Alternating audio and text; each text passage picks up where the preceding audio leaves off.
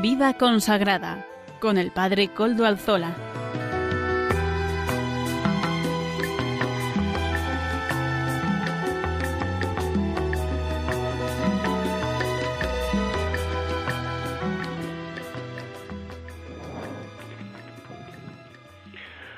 Buenas tardes, hermanos, amigos y oyentes.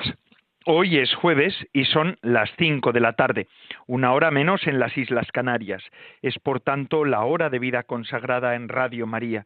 En realidad en mi reloj marcan las cinco y un minuto, así que una hora menos en las Islas Canarias, las cuatro y un minuto.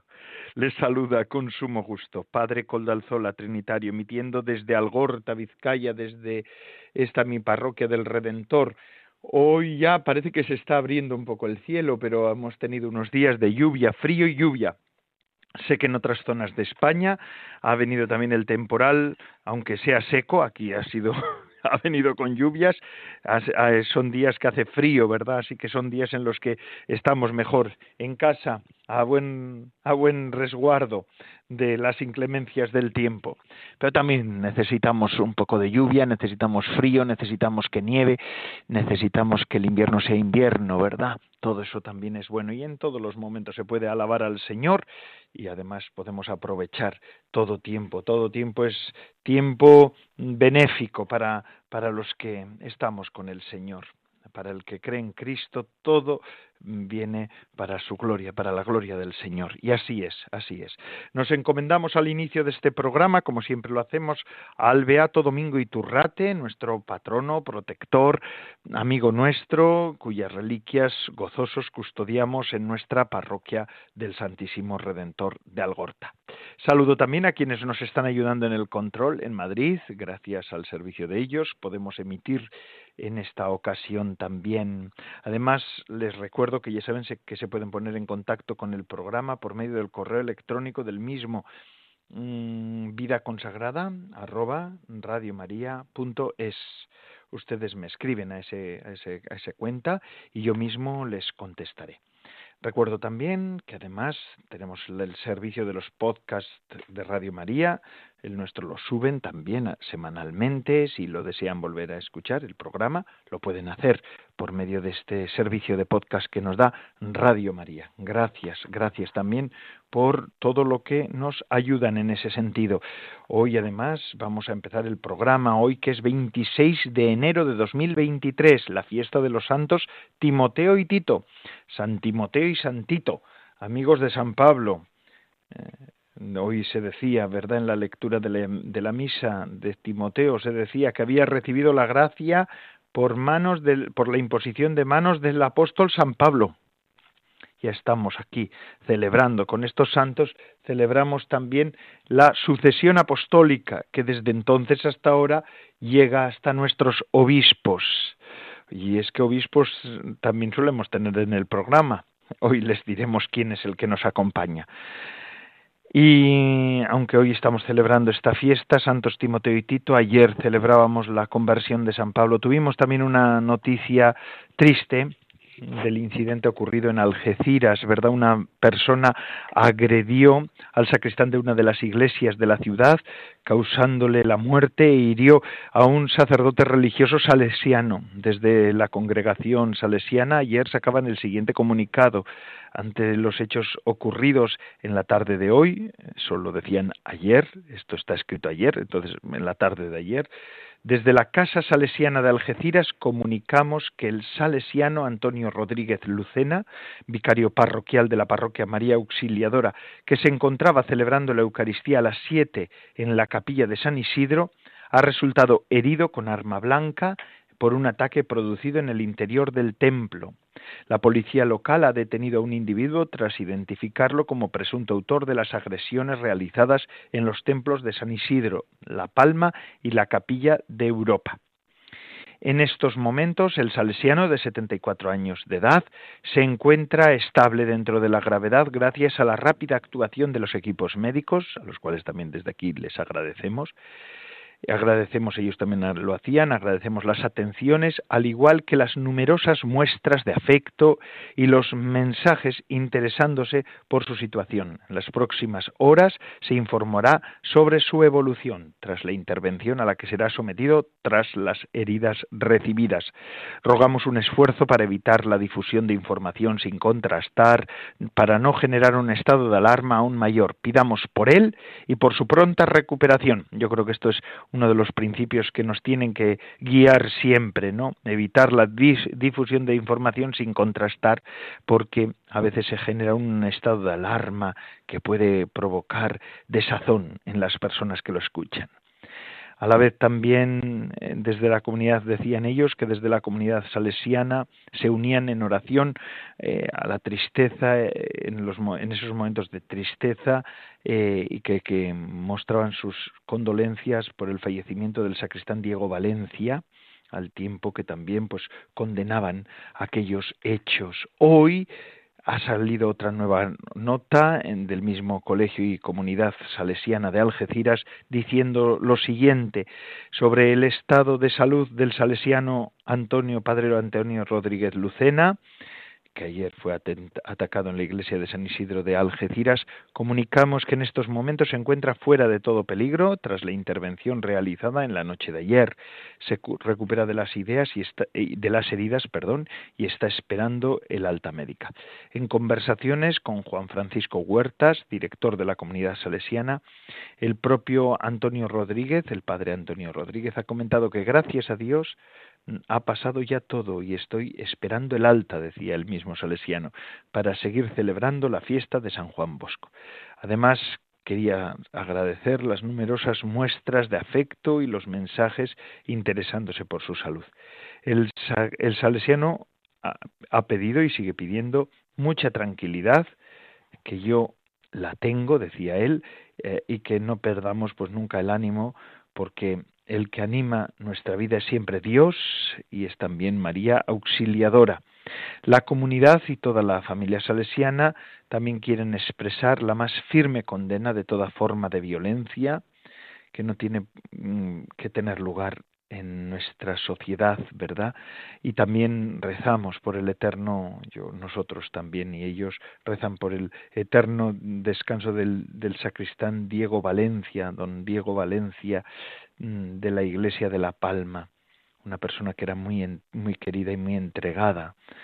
Queremos también nosotros mostrar cercanía y afecto a la familia de don Diego Valencia desde este programa, también, como no, a la diócesis de Cádiz y a la sociedad del campo de Gibraltar, para que todos juntos podamos seguir verdad eh, eh, comprometidos en la búsqueda del bien común. Este es parte o, del mensaje que hoy daban desde el colegio y desde la comunidad salesiana de Algeciras. Y nosotros desde este programa queremos también seguimos rezando por el padre eh, por el padre Antonio Rodríguez Lucena y también por el eterno descanso de don Diego Valencia, el sacristán de la iglesia de La Palma.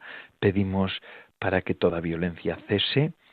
Eh, aquí nos encontramos también religiosos que están en primera línea y a veces pues estas cosas pueden ocurrir. Vamos a pedir por ellos y pedimos también por todos nuestros hermanos enfermos en este programa de Radio María, por todo tipo de violencia. Y yo sí que también pediría, si me lo permiten, que oremos nosotros, que somos, eh, somos este pueblo que sabe rezar y sabe que reza al Dios de la paz, al Dios, al príncipe de la paz que es Jesucristo, al Dios de la paz y de la vida, le vamos a pedir también por el que por el presunto autor de estas muertes y de, esta muerte y de este de este atentado, ¿verdad?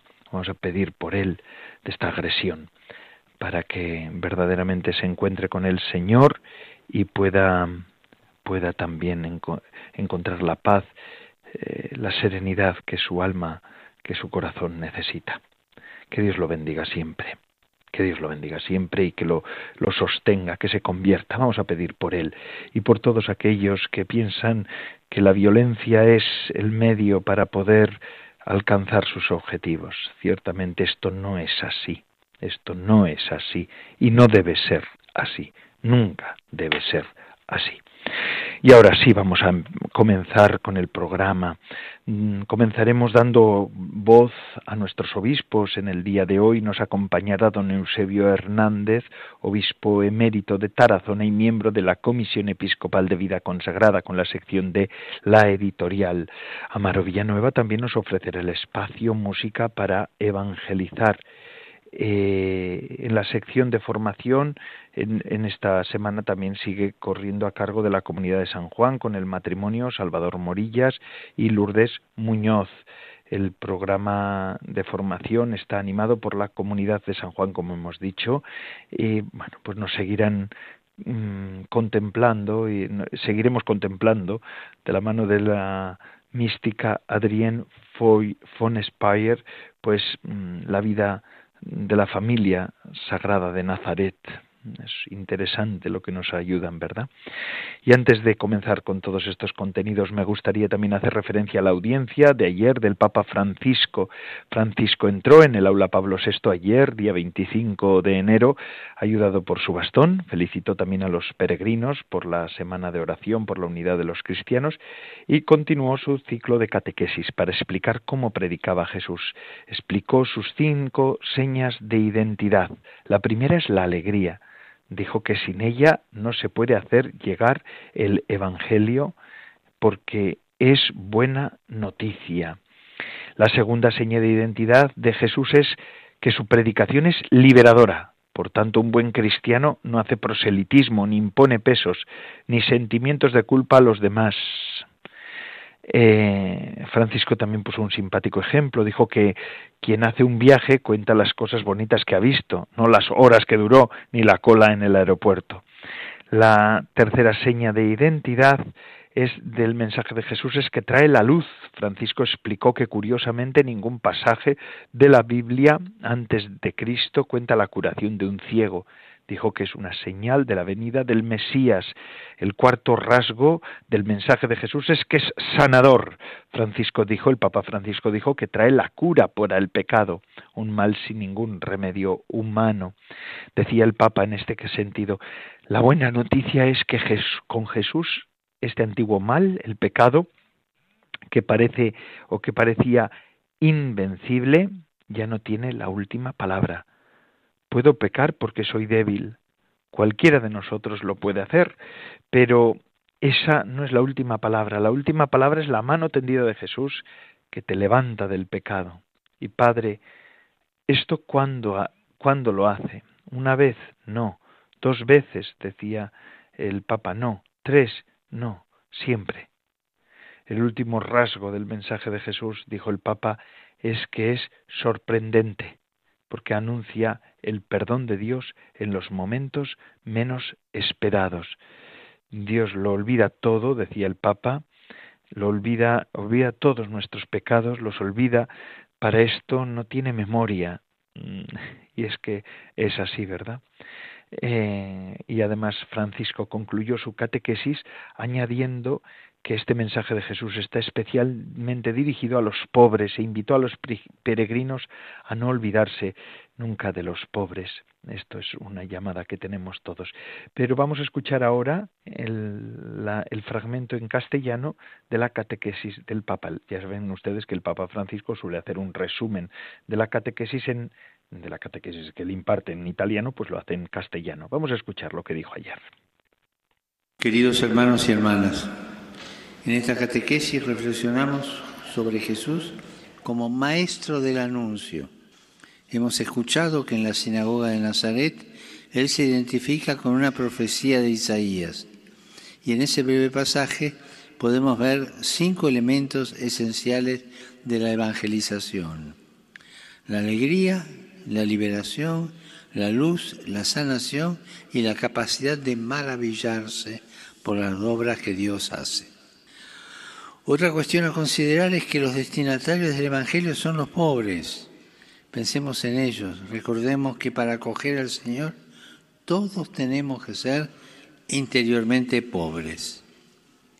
Es decir, no creernos autosuficientes. sino más bien necesitados de Dios y de su gracia. Al profundizar en estos aspectos vemos que el testimonio cristiano no se puede separar del gozo y de la libertad que nos da el sabernos hijo amado del Padre. Un Padre que nos cuida, nos libera, nos tiene paciencia y nos perdona, que ilumina nuestro camino y sana las heridas de nuestro corazón siempre y de manera gratuita. muchas gracias, Santo Padre, por esta esta palabra, por estas palabras que nos dirigió ayer, ayer también por la tarde, asimismo, y para clausurar la semana de oración por la unidad de los cristianos, el Santo Padre presidió el rezo de vísperas en la fiesta de la conversión del apóstol San Pablo la Basílica de San Pablo Extramuros reunió al Papa con cardenales, obispos y representantes de otras comunidades religiosas. Entre ellos estuvo el, metropolita Policarpos, representante del Patriarcado Ecuménico, y el arzobispo Ian Ernst, representante personal del arzobispo de Canterbury en Roma. En su homilía, el Papa se centró en dos ideas, la corrección y el cambio. En cuanto a la corrección, el Papa Francisco dijo que Dios se ofende cuando ponemos nuestro modo de ver las cosas por encima de Él, del Señor, y cuando somos indiferentes ante Él, ante el Señor. Francisco advirtió sobre la violencia ofensa que es el sacrilegio. El Señor se irrita por la violencia, decía el Papa, cometida contra el templo de Dios que es el hombre, mientras se le adora en los templos construidos por los hombres. Podemos imaginar con cuánto sufrimiento con es testigo de las guerras y acciones violentas cometidas por quienes se profesan cristianos. Francisco insistió en que son contrarias al plan de Dios las expresiones violentas de nacionalismo, las actitudes xenófobas, el odio y el maltrato al, al diferente. La segunda palabra sobre la que reflexionó Francisco es cambio. Dijo que una vez que se identifican los errores es necesario apartarse del pecado. Asimismo, advirtió sobre la imposibilidad de cambiar sin la ayuda de Dios y, la ayuda de los demás. Sin Dios y su gracia no nos podemos curar del pecado. Su gracia es la fuente de nuestro cambio, decía el Papa. La conversión no siempre es fácil de entender, también decía ayer. Se le pide conversión al pueblo. La conversión tiene una dinámica comunitaria eclesial. Por eso creemos que también nuestra conversión ecuménica progresa en la medida en que nos reconocemos necesitados de la gracia, necesitados de la misma misericordia, reconociendo que todos dependemos de Dios en todo. Y para clausurar las, o acabar más bien, las vísperas, el cardenal Kurt Koch, presidente del Dicasterio para la Promoción de la Unidad de los Cristianos, saludó al Papa, insistió en la importancia de la Semana de Oración por la Unidad de los Cristianos en la vida diaria. Decía el cardenal, nosotros los cristianos encontraremos la paz entre nosotros si nos miramos, si no miramos solo nuestros derechos, sino que apreciamos también con gratitud los regalos y riquezas que el Espíritu Santo nos ha confiado a las iglesias y comunidades, que son en realidad un regalo y una riqueza para todos nosotros, decía el cardenal Kurt Koch, que es el presidente del Dicasterio para la promoción de la unidad de los cristianos. Y antes de salir de la basílica, el Papa quiso saludar a los diferentes líderes religiosos, uno por uno, en su silla de ruedas. Y antes de seguir ya dándole la voz o con la editorial del programa, permítanme que recuerde algo del Ángelus de este domingo del Papa, donde se nos hacía un, él mostraba también su preocupación. Yo quiero también hacerme eco de esta preocupación del Papa. Eh, decía, eh, el Papa empezó hablando de Myanmar Allí los militares están atacando repetidamente las comunidades católicas y se han llevado por delante iglesias históricas como la de Nuestra Señora de la Asunción de Chantar. Muestro mi cercanía a la defensa de la población civil que en muchas ciudades está siendo sometida a una dura prueba. Quiera Dios el Señor que termine este conflicto y se abra un tiempo de nuevo de perdón, de amor y de paz. Recemos juntos a la Virgen por Myanmar, ¿verdad? Yo creo que en esta oración la elevamos también estos hermanos nuestros cristianos que están siendo atacados tan fuertemente en ese país, en Myanmar. De ahí eran aquellas imágenes, no sé si se acuerdan, que se difundieron por Internet, no tanto así por los medios de comunicación, que no suelen hacerse eco de estas cosas normalmente, eh, de una religiosa que se ponía delante de los soldados para evitar que estos arremetieran contra los estudiantes. El Papa también en este Ángelus del domingo está siguiendo de cerca la crisis que, institucional en Perú a raíz de las violentas protestas que han dejado decenas de muertos, ¿verdad? Esto animo a todas las partes involucradas a emprender la vía del diálogo entre hermanos de la misma nación dentro del pleno respeto de los derechos humanos y del Estado de Derecho. Me uno, decía el Papa, a los obispos peruanos en su lema, no a la violencia, venga de donde venga no más muertes hay peruanos en la plaza. Vamos a pedir pues también por este por este país, por esta nación hermana, la del Perú. Vamos a pedir que cese la violencia en estos lugares. Y ahora sí, vamos a escuchar la editorial de esta semana de nuestros obispos en el programa de vida consagrada hoy en concreto, don Eusebio Hernández, obispo emérito de Tarazona y miembro de la Comisión Episcopal de Vida Consagrada. Adelante, don Eusebio. Hoy hablaremos sobre el discernimiento para caminar juntos y adelante. Como todos saben, el Papa Francisco ha convocado a toda la Iglesia a un sínodo sobre la sinodalidad.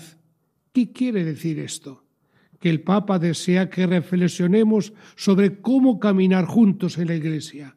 Esto es lo que significa la palabra sínodo, caminar juntos.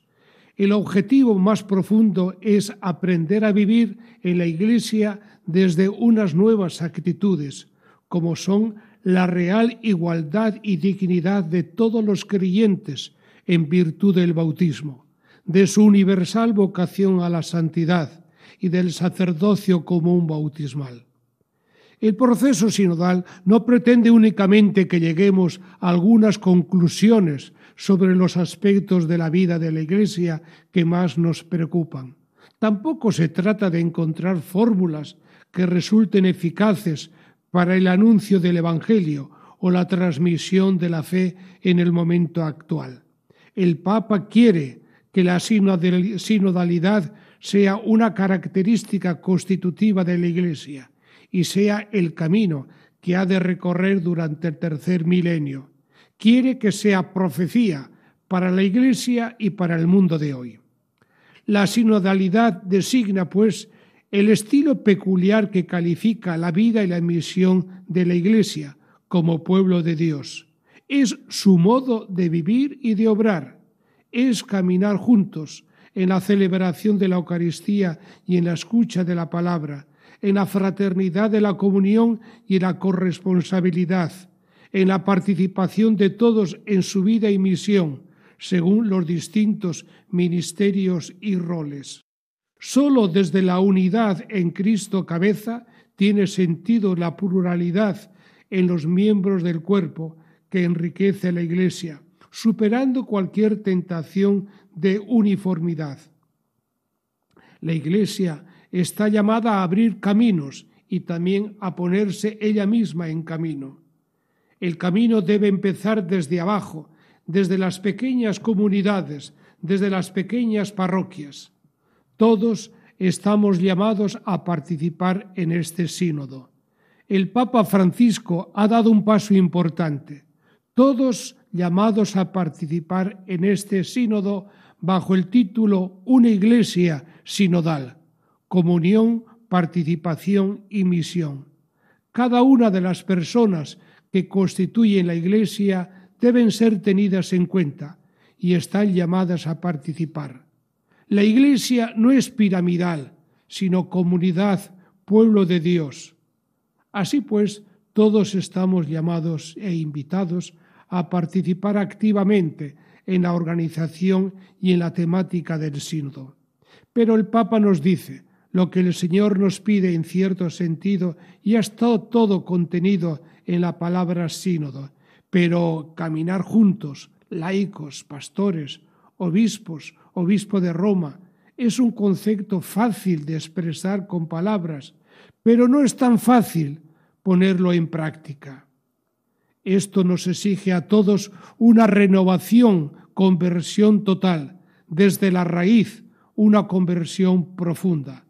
Se trata de volver a la esencia de la Iglesia, a lo que la Iglesia es.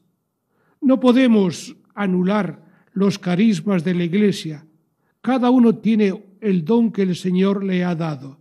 Respetémoslos. La comunión no significa uniformidad. Evitemos el peligro de la uniformidad. Todos somos distintos, pero todos estamos llamados a compartir la diversidad en la comunión. No debemos ni laicizar al clero ni clericalizar al laicado. Evitemos el clericalismo, que es, como dice el Papa, un cáncer para la Iglesia. El laico tiene su dignidad y su propio espacio en esta Iglesia plural. Las diferencias enriquecen cuando hay comunión, cuando cada uno lleva a cabo su misión correspondiente. El papel del laico en la Iglesia no es una concesión del párroco o del obispo. Hay que desterrar la imagen piramidal de la Iglesia en la que un grupito dirige y manda y el resto obedece. El laico es corresponsable en la Iglesia porque su dignidad brota del bautismo. Venimos de una época del anonimato de los laicos de miedo a que participasen en la Iglesia. Pero el Concilio Vaticano marcó el camino. El momento es ahora, pero no como, como unos menisclérigos, sino como laicos en toda su esencia. El Papa nos presenta tres imágenes muy evocadoras, dos erróneas y la tercera que es su propuesta. La primera es la pirámide, con una cúspide clerical. La segunda es una esfera donde todo es igual y uniforme, una especie de asamblerismo que acaba por anular las diferencias y empobrece a la Iglesia. En cambio, el Papa Francisco nos propone el poliedro, cada uno con su vocación, con su función, con su carisma, pero unidos, ni mejor ni peor, ni por encima ni por debajo. Nos pide que no escuchemos solo a los de siempre, a los que ya están. Quiere que consultemos a los marginados, a los que no hablan, incluso a los que se sienten fuera de la Iglesia. El proceso sinodal parte de una Iglesia que se abre, no que se repliega en sí misma.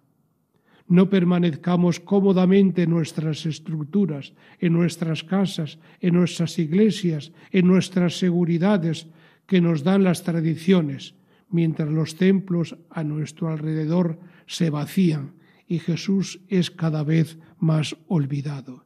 Cambiemos el eje de nuestro mensaje, irradiemos la alegría contagiosa del Evangelio y no lo presentemos con un lenguaje desfasado, intelectualista y moralista.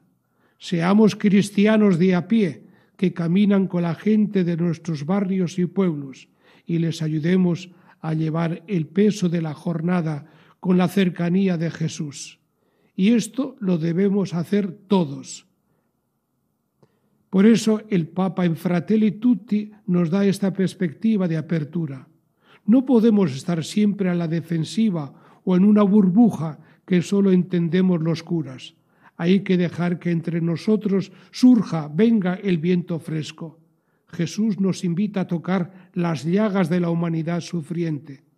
La Eucaristía, principio de unidad, es el alimento que nos da fuerza para que la vía estrecha y difícil de la sinodalidad sea posible. Solo desde la fuerza de la Eucaristía podremos hacer el camino con este compromiso sinodal. No hay sinodalidad sin estos gestos de amor. No habrá camino de comunión para muchos si no nos dejamos tocar el corazón, si no nos desinstalamos, si no nos dejamos interpelar por la realidad y discernir en consecuencia para obrar como cuerpo. Vayamos asimilando esta expresión de la sinodalidad, tan rica de contenido y exigencia, que nos impulsa a una renovada acción pastoral diocesana y colmará de alegría y entusiasmo nuestro estilo evangelizador. Apostemos por la sinodalidad, para vivir la comunión, la participación y la misión.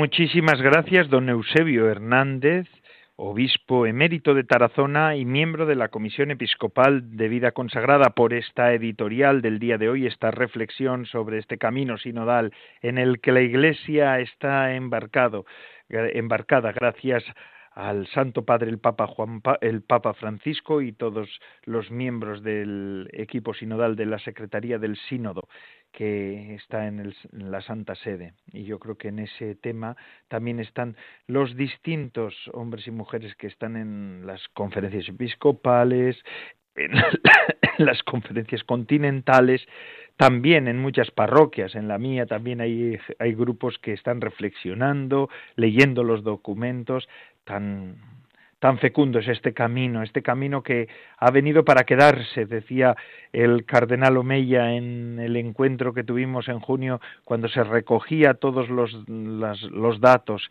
que íbamos a, a tratar en eh, que la síntesis del trabajo que se hizo en España, ¿verdad?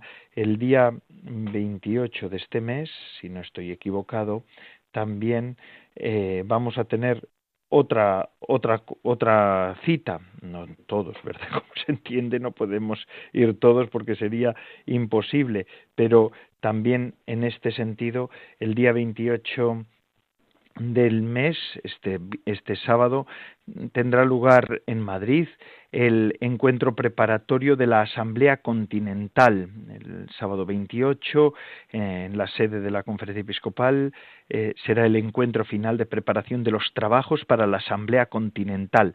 En esta jornada se presentará el texto síntesis que ha redactado el equipo sinodal de la Conferencia Episcopal Española con las aportaciones que han enviado las diócesis, movimientos, congregaciones y distintos grupos en relación al documento enviado por la Secretaría del Sínodo el pasado mes de septiembre.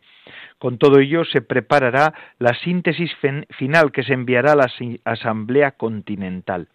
En esta reunión de este sábado participarán un total de 120 asistentes, entre los que se encuentran los obispos miembros de la Comisión Permanente, un miembro de los equipos sinodales de cada diócesis, diez de la vida religiosa, diez de asociaciones laicales y movimientos. La jornada dará comienzo a las diez y media de la mañana eh, con una oración dirigida por la hermana María José Tuñón. Esta hermana es la eh, es miembro del equipo sinodal y además es la directora del Secretariado de Vida Consagrada de la, de la Conferencia Episcopal Española. A continuación, se ofrecerá unas palabras de bienvenida del presidente de la, de la, Conferencia Episcopal Española, el cardenal don Juan José Omeya. También será presente con un videomensaje Monseñor Luis Marín, subsecretario de la Secretaría General del Sínodo. Después, Monseñor don Vicente Jiménez, obispo coordinador del equipo sinodal, eh, don Vicente Jiménez es el arzobispo emérito de Zaragoza, ya saben que es también colaborador habitual en este programa de vida consagrada, hará un recorrido sobre la etapa sinodal y Luis Manuel Romero, secretario de este equipo, explicará cómo va a ser la jornada. En torno a las once cuarto, once y quince minutos, está prevista la presentación de la síntesis con las aportaciones diocesanas al documento continental, otros tres miembros del equipo sinodal, Isaac Martín, Olaya Rodríguez y Dolores García Pi, serán los encargados de hacer esta presentación. Una vez conocido este texto, habrá un tiempo para el discernimiento personal antes de comenzar el trabajo, compartido por grupos, para perfilar el documento presentado, añadiendo o matizando algunas cosas, ¿verdad? La jornada de este sábado concluirá con la celebración de la Eucaristía, como siempre se hace, ¿verdad? Presidida por el cardenal Juan José Omeya. Mm, ya saben ustedes que la Eucaristía es fuente y culmen de la vida cristiana. El encuentro además servirá de preparación para la Asamblea Continental Europea, que se celebrará en Praga durante los días 5 al 9 de febrero. A ella asistirán en representación de la Comisión Episcopal Española su presidente, Cardenal Omeya, el obispo coordinador del equipo sinodal, Monseñor don Vicente Jiménez, ya digo que es arzobispo emérito de Zaragoza y miembro de la Comisión Episcopal de Vida Consagrada y colaborador habitual de este programa, también el secretario del equipo sinodal, el sacerdote Luis Manuel Romero, la hermana María José Tuñón, como responsable de la vida consagrada, es directora del Secretario de la Vida Consagrada de la Conferencia Episcopal Española, y Dolores García Pi, presidenta del Foro de Laicos y también miembro del equipo sinodal de la Conferencia Episcopal Española. Ya ven ustedes, así vamos a rezar, ¿verdad? Por este encuentro. Aquí se está perfilando también el futuro de la Iglesia. Bendito sea. Y gracias a Radio María podemos informar de estas cosas, porque yo estoy convencido de que en otros medios, en la mayoría de los medios, no puede haber lugar para esta información, que también nos interesa y que además también queremos estar informados de todo esto. Y esto se hace por el empeño de tantos, de ustedes, de mí y de otros. A Radio María se le ayuda de muchas maneras. Vamos a escucharlo como.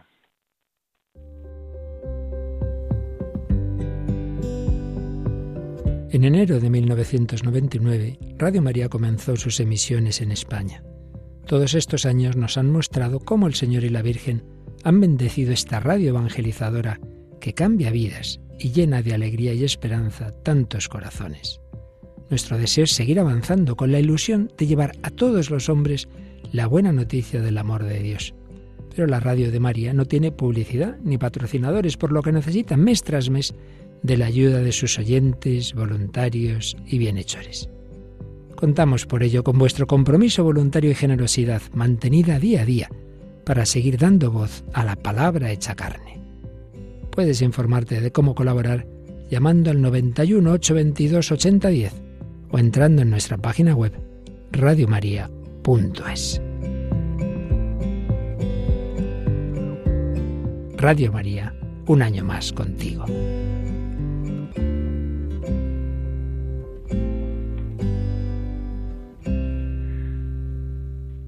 Gracias, Radio María. Gracias de verdad.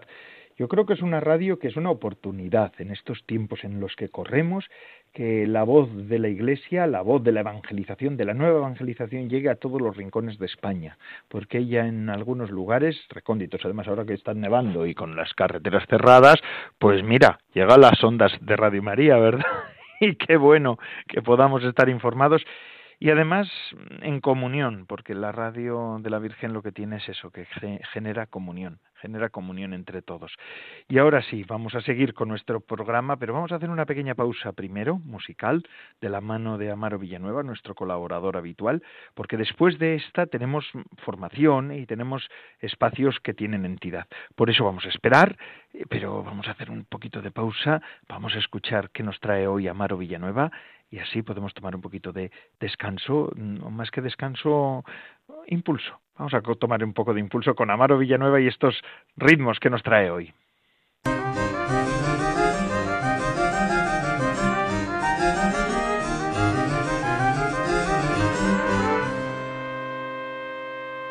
Buenas tardes, Padre Coldo, y buenas tardes a todos los oyentes de Radio María.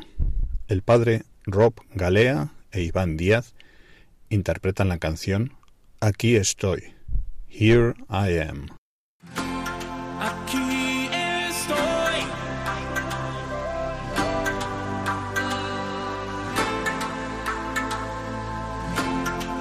Here I am.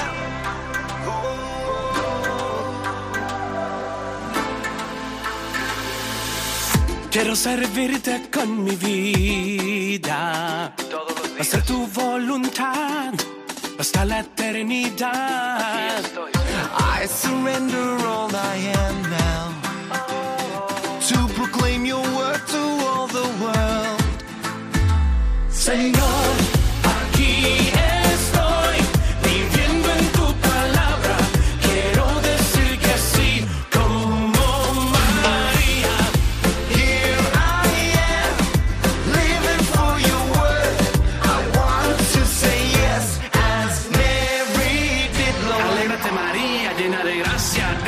está contigo. No tengas miedo porque has hallado gracia ante Dios. Vas a concebir un hijo y su nombre es Jesús. Here I am, I long to serve you. And let your kingdom come, and let your will be done. Renuevo hoy mi compromiso de ir y anunciar tu palabra hasta el final. Señor.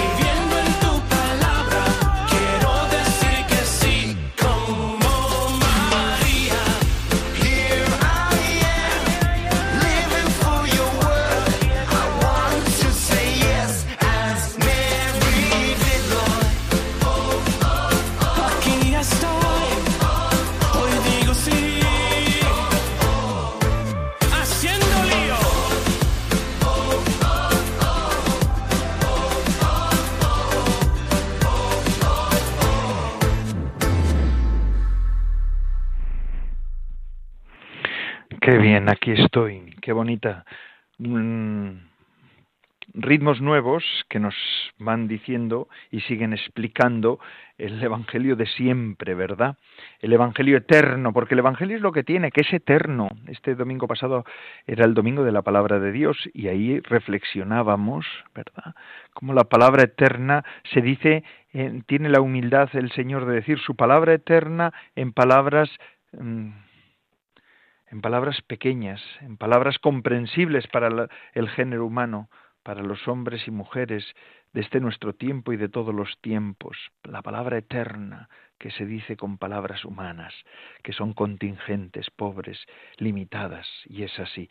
Y también se dice con palabras que se cantan, con ritmos nuevos, con ritmos que van haciéndose en este momento. También esto para mí es una, una alegría. La verdad es que bendito sea el Señor. Vamos a vamos a darle gracias a Dios porque se sigue escribiendo música cristiana, música católica y Amaro Villanueva nos lo ofrece semanalmente nuestro programa de vida consagrada. Y ahora sí, vamos a seguir con el programa del día de hoy, es que no me, si no me enrollo y no seguimos con el programa. Eh, hoy la formación está a cargo de la comunidad de San Juan. Presenta el, matrimonio Salvador Morillas, abogado, y Lourdes Muñoz, economista. Seguimos contemplando la Sagrada Familia de Nazaret, ayudados por el libro Anquila Domini de Adrien von Speyer. Eh, al comentar los mm, pasajes del libro vamos a resaltar también unos rasgos significativos para la vida cristiana en general. Ellos lo van a hacer así y así también para también nos muestran de alguna manera el tesoro de su vocación en el seno de la Iglesia. Adelante, Salvador Morillas, Lourdes Muñoz, de la comunidad de San Juan, el espacio de formación. Buenas tardes. Seguimos con el programa de formación animado por la comunidad San Juan presentan el matrimonio Salvador Morillas y Lourdes Muñoz. Buenas tardes. Seguimos contemplando la Sagrada Familia en Nazaret, ayudados por el libro Anchila Domini de Adrien von Speyer. Al comentar distintos pasajes del libro, vamos a resaltar algunos rasgos significativos para la vida cristiana en general, así como para la vida de los miembros de la comunidad San Juan. Grandeza de la misión y humildad en recibirla. María permanece en la situación en la que fue puesta por su sí, ser la madre del niño. Esta misión, que en su totalidad es tan grande que parece irrealizable, es en cada instante del todo simple y clara. Ni ella, ni José, ni el Hijo se dejan embriagar por la grandeza exuberante de su misión, por la plenitud de gracia vertida sobre su modesto hogar. De esta plenitud sobreabundante, ellos toman en cada momento sólo lo que necesitan para poder cumplir la tarea que ahora tienen entre manos. La misión de María es de una grandeza exuberante. Sin embargo, a cada cristiano también es confiada una misión que le sobrepasa. Esta misión se nos abre en la oración, pero de allí debe ser vivida en el mundo y comunicada al mismo a través del humilde trabajo cotidiano. Los miembros de la comunidad San Juan viven de la oración contemplativa que los alimenta cotidianamente.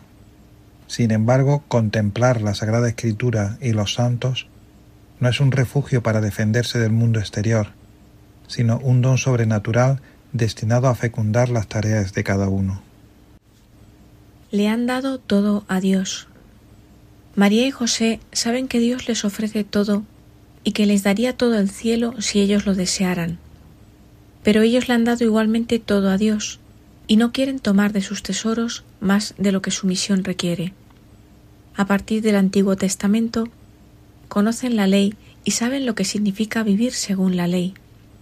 Al mismo tiempo, ellos viven en el Nuevo Testamento según una nueva ley, que no es otra que la misión recibida que ellos cumplen en el amor. Vivir en la nueva ley significa acoger la gracia que se recibe solo según la misión, sin aprovecharse de ella para uso propio, sin vivir ni enriquecerse a su costa, sin tratarla de un modo indiscreto. Los que viven en la casa de Nazaret conocen tanto los deberes como los derechos, o mejor, en cada derecho que Dios les reconoce, ven mucho más el deber de agradecer por el amor de Dios sirviendo de una manera renovada. Un tacto sobrenatural del corazón regula su trato con la gracia. En la nueva ley del Evangelio, obediencia y amor se unen. La obediencia a la misión recibida es la forma del amor agradecido a Dios. Vivir en esta actitud servicial conlleva un espíritu de pobreza, así como María y José no buscan su enriquecimiento personal. Ellos son guiados además por un tacto sobrenatural de su corazón virgen y puro, que no se busca a sí mismo. Así, obediencia, pobreza y virginidad, lo que caracteriza la vida consagrada y que los miembros de la comunidad San Juan profesan e intentan vivir, queda en la Iglesia como una expresión concreta y discreta de una vida totalmente dada a Dios y a su servicio. La actitud del niño que recibe. En la casa de Nazaret, cada uno se dedica exclusivamente a cumplir su misión con todo su celo y dedicación. La madre se esmera en educar a su hijo, y el hijo se esmera en aprender y obedecer bien y correctamente. Aunque todos hacen con gusto lo que Dios exige de ellos, sin embargo, siguen sintiendo la fatiga de la vida en la carne, que no es simplemente eliminada, tampoco por su amor mutuo. En todo esto, es el Hijo, es Dios en él quien establece la regla de la casa. Es Él quien infunde en la madre la fe que ella vive y le da como ejemplo, pues ella no cesa de perseverar en la situación del sí, en la que ahora debe emplear de una manera adecuada su tarea esa plenitud que ella ha esperado y recibido de Él. El Hijo, que dona todo, quiere, porque lo quiere el Padre, recibir de la Madre. Por tanto, para Él ella sigue siendo la que dona, como ya lo fue en la concepción y también en el nacimiento. Ella concibe al niño siempre de nuevo, recibiendo de él. Ella está siempre encinta, continuando la formación del hijo. Ella lo sigue dando a luz, devolviéndolo siempre más autónomo al Padre. Toda su alma es plasmada por esta relación. El hijo, por su parte, permanece en la posición del niño que recibe, sin dejar nunca tras de sí esta actitud, tampoco siendo adulto, pues en él todo lo humano se hace eterno. El Hijo de Dios hecho niño quiere recibir de su madre como cualquier niño lo hace. Por una parte, asume nuestra humanidad, para que también nosotros nos volvamos capaces de vivir en su actitud filial, es decir, ante todo receptiva frente al Padre. Por otra parte, Él quiere recibir de nosotros lo que Él mismo nos da, y requiere por tanto una disponibilidad activa y plenamente responsable. Los miembros de la comunidad San Juan, como laicos consagrados en el medio del mundo, están llamados a vivir en espíritu de infancia y a la vez a asumir con madurez la responsabilidad y el peso de su oficio.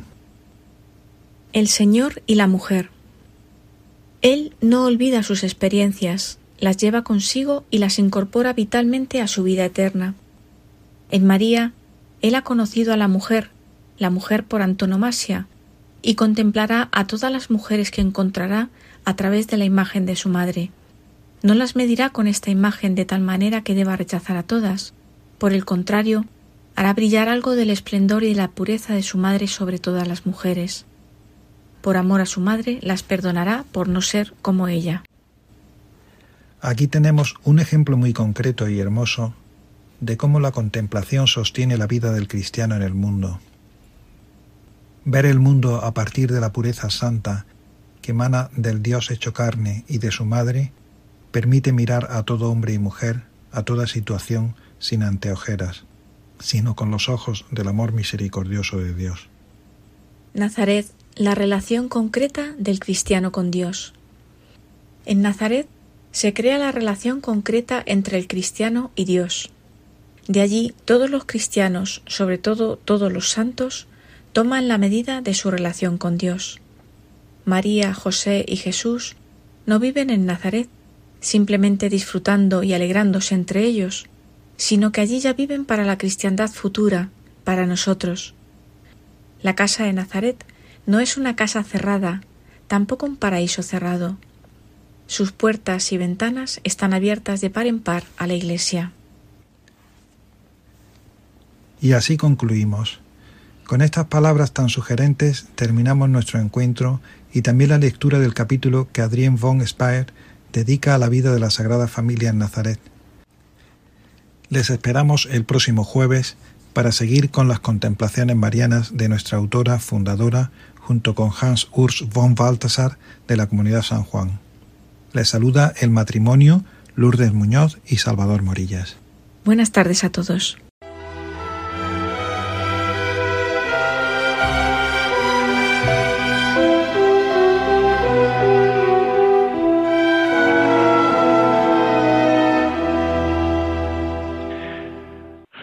Muchísimas gracias por esta sección de la formación. Eh, Salvador Morillas, Lourdes Muñoz, matrimonio, amigo de la comunidad de San Juan, por ofrecernos estos textos de Adrien von Speyer que nos ayudan también a reflexionar, a meditar, a contemplar. Y ya con esto acabamos el programa, pero antes de despedirme quisiera recordarles que el próximo jueves, 2 de febrero, es además de la fiesta de la presentación del Niño Jesús en el templo, la fiesta hermosa de las candelas, ¿verdad? Es la, también la jornada de la vida consagrada que este año lleva por título Caminando en Esperanza. Es el lema de este 2 de febrero, un día especial para pararse a valorar y agradecer el don de la vida consagrada tal y como el Espíritu la va suscitando en la iglesia de cada tiempo, ¿verdad? Ahí tenéis mm, todo el material a vuestra disposición en la página web de la Conferencia Episcopal Española y en otros medios también las diócesis se suelen hacer eco, hay celebraciones que ese día se va a hacer, se van a hacer en todas las diócesis y el martes 31 de enero, este martes que viene, se podrá seguir online eh, podrán buscar el enlace en la página web de la Conferencia Episcopal Española de cuatro y media a seis y media de la tarde hora española, una hora menos en las Islas Canarias. En ella, en esa mesa redonda, intervendrán el hermano José Carlos Bermejo, religioso Camilo, la hermana Marta González, benedictina del monasterio de Sahagún, y Mercedes Luján, que es virgen consagrada de la diócesis de eh, Valladolid y la actual directora de la revista Eclesia, Silvia Rozas, actuará de moderadora de esa mesa redonda. Así que les invitamos el próximo martes, día 31 de enero, a las cuatro y media hora española. Y sin más, pues yo me tengo que despedir una semana más. Gracias a, a, todos ustedes por su interés, por su, porque nos siguen y porque nos ofrecen también su compañía todas las semanas. Se despide de todos ustedes, Padre Coldo Alzola Trinitario. Recen por mí. Yo lo hago por ustedes. Hasta la semana que viene, si Dios lo quiere.